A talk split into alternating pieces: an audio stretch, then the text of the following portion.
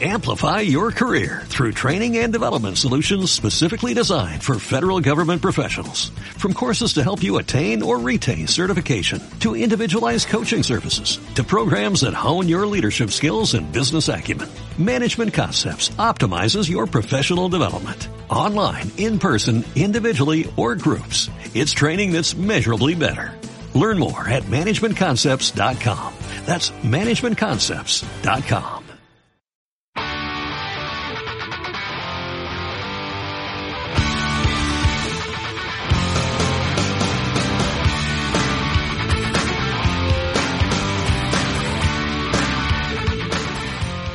Muchas cosas, sobre todo malas, se dicen de Stalin, pero la verdad es que los datos sustentan mal esas opiniones. Muchos historiadores le han condenado, igualando, incluso superando a la malvada figura de Hitler, con la que se suele igualar, ¿no? Una condena que, no solo proviene de las filas de la derecha, sino también de anarquistas, trotskistas y socialistas, quienes le atribuyen todas las derrotas del movimiento obrero entre las dos guerras mundiales. Pero vayamos a, a las querellas por orden cronológico.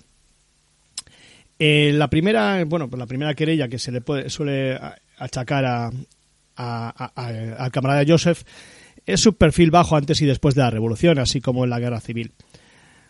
Para ello se engrandece la figura de Trotsky. Pero de hecho Stalin formó parte del Partido Socialdemócrata desde sus orígenes y se unió a los bolcheviques ya en 1903. Fue por ello detenido en numerosas ocasiones y, e incluso desterrado a Siberia. En 1917 ocupaba los siguientes cargos. Cuidado que son muchos, ¿eh? Director del Pravda, miembro del Comité Central, miembro del Puro Político y responsable del Centro Revolucionario Militar del Comité Central, que, se, fue el encargado de dirigir la insurrección. Tras el triunfo de la revolución, ocupó en el gobierno los cargos de comisario de las nacionalidades y comisario para inspección obrera y campesina. Y bueno, como hemos dicho en el, en el audio anterior, en abril del 1922 fue elegido secretario general del partido. Por lo tanto, siempre estuvo en la vanguardia política bolchevique. También se le achaca, pues... Sí, quieres decir que no, que no fue una revista. Sí, también se le... Sí, que en los malos momentos también estuvo ahí, ¿no? Bueno, pues también se le achaca su falta de, formación teórica y su bajo nivel político. Resulta difícil que alguien que ocupe todos estos cargos, eh, si no es una personalidad extraordinaria.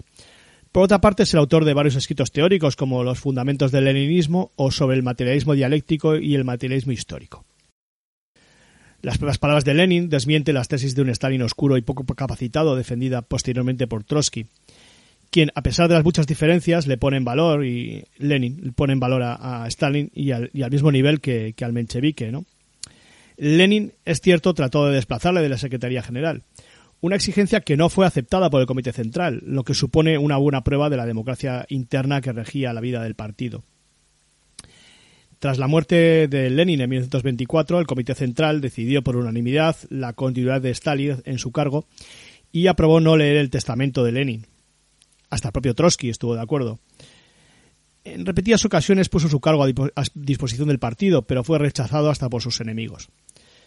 Hay que recordar que su cargo era electivo y no era el jefe del Estado, aunque es verdad que se las arregló bien para ir acumulando poder. El aspecto más criticado de su biografía es el referente al periodo de la planificación económica. Los archivos oficiales soviéticos, descatalogados en los 90, ponen en jaque las infladísimas cifras de la represión, que afirman con rotundidad que Stalin había asesinado a decenas de millones de personas. En definitiva, lo que se pretendía difundir es que el nazismo, y esto lo hemos oído muchas veces, el nazismo y el, y el comunismo eran prácticamente lo mismo. Trabajando sobre los fondos documentales, los investigadores eh, Ars Getty y Oleg Naumov han calculado que la población reclusa a 1 de enero de 1939, fecha en la que acabaron las grandes purgas, ascendía a poco más de 2 millones de personas, tanto por delitos políticos como comunes. Según los archivos del Comisariado Popular de Asuntos Internos, la NKVD, los fusilados serían 786.000 personas para el periodo 1930-1953 si se sumaran a esta cifra los muertos en los campos de trabajo y en las prisiones, estaremos alrededor de un millón y medio de muertos em, causados por la represión de los años 30, un millón y medio. Por su parte, el historiador Víctor Zemtsov em, proporciona la cifra de 2,5 millones de detenidos para los años 37-38 y 800.000 fusilados entre el año 21 y el año 53 todas estas cifras pues son muy importantes ¿no? y que hablan de una gran resistencia a sus políticas que llevaron a un gran periodo de represión. pero no hay que olvidar que la población del país era de 170 millones de habitantes en 1939, por lo cual la cifra de muertos ocasionadas por la represión, de acuerdo con los datos, equivaldría al 0,89% de la población. En el otro lado de la moneda, las políticas de Stalin lograron sacar al país de un atraso secular y facilitar un enorme crecimiento industrial, cultural y científico, y permitieron posibilidades de promoción para la clase obrera. Desde el inicio del primer plan quinquenal, que se desarrolló entre el año 28 y el año 32, se buscó la erradicación, la erradicación del analfabetismo, eh, la escolarización obligatoria, la formación de especialistas y la cualificación técnica de los obreros. En 1941, la URSS, hay que recordar, tras una guerra mundial, una revolución y una guerra civil, era capaz de mirar cara a cara al gigante industrial alemán. Como se observa la estadística, la URSS es el tercer país que más creció entre el año 13 y el año 38, solo por detrás de Noruega y Japón, y su crecimiento superó ampliamente al resto de los países entre el año 38 y el año 53. Parece difícil creer que este milagro económico se produjera gracias al terror masivo. La planificación económica y la colectivización del campesinado fue una segunda revolución que supuso una transformación profunda y rápida que removió a fondo las estructuras sociales del país, por lo tanto, sería ingenuo creer que no produjo oposición y, por tanto, una escalada en la represión, ¿eh? que ya hemos visto que fue importante, pero no fue tan importante como, como se le suele achacar. En la Guerra Civil Española se le acusa de, primero, querer hacerse con el control del país y después de abandonar su suerte a los republicanos. Realmente, si la República fue capaz de detener a Franco en Madrid, vencer en la batalla de Guadalajara y tomar la iniciativa durante la batalla del Ebro, eh, fue posible solo gracias al armamento que llegó de la URSS, unido obviamente a la férrea voluntad de, los republicanos. A mediados de noviembre de 1938, Stalin envió a España un cargamento de armas valorado en más de 55 millones de dólares, tal como indican los documentos de los archivos soviéticos, a pesar de que el gobierno español carecía de recursos la derrota de la República Española no se debió a Stalin, sino a la vergonzosa actitud de los gobiernos franceses y británicos, quienes se plegaron a las exigencias de Hitler y sus colegas fascistas.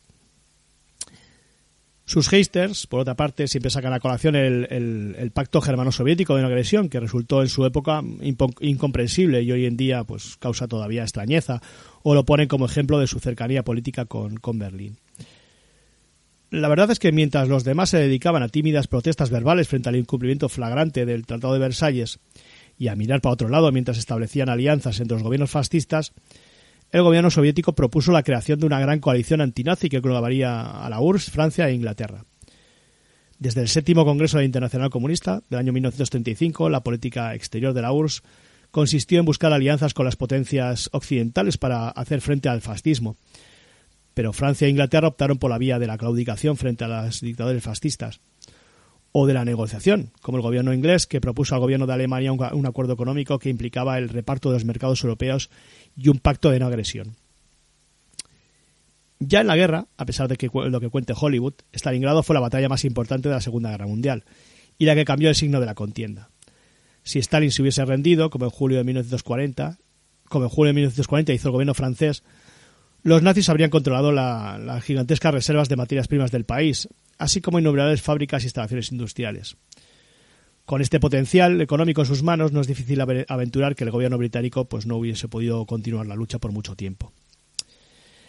La victoria de Stalingrado fue el resultado de la enorme capacidad, capacidad industrial de la URSS, gracias a la economía planificada, de la unidad social de la población de la URSS, que no se levantó ni se rebeló contra el gobierno, lo que vendría a confirmar que la represión de los años 30 no disminuyó el apoyo al régimen, y de la capacidad de Stalin, quien, superando los graves eh, errores iniciales, supo rectificar a tiempo. Solo cuando la URSS estaba cercana a derrotar al nazismo, las potencias occidentales decidieron abrir el segundo frente europeo, con el fin último de frenar la influencia política de la Unión Soviética.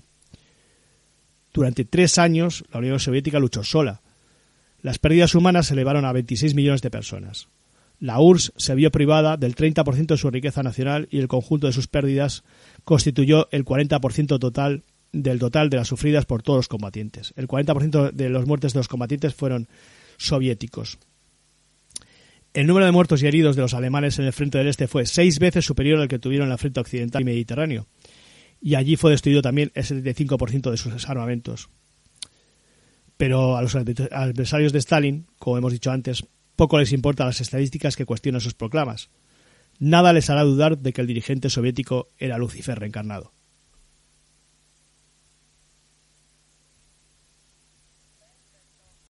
Amplify your career through training and development solutions specifically designed for federal government professionals. From courses to help you attain or retain certification, to individualized coaching services, to programs that hone your leadership skills and business acumen, Management Concepts optimizes your professional development. Online, in person, individually, or groups. It's training that's measurably better. Learn more at managementconcepts.com. That's managementconcepts.com.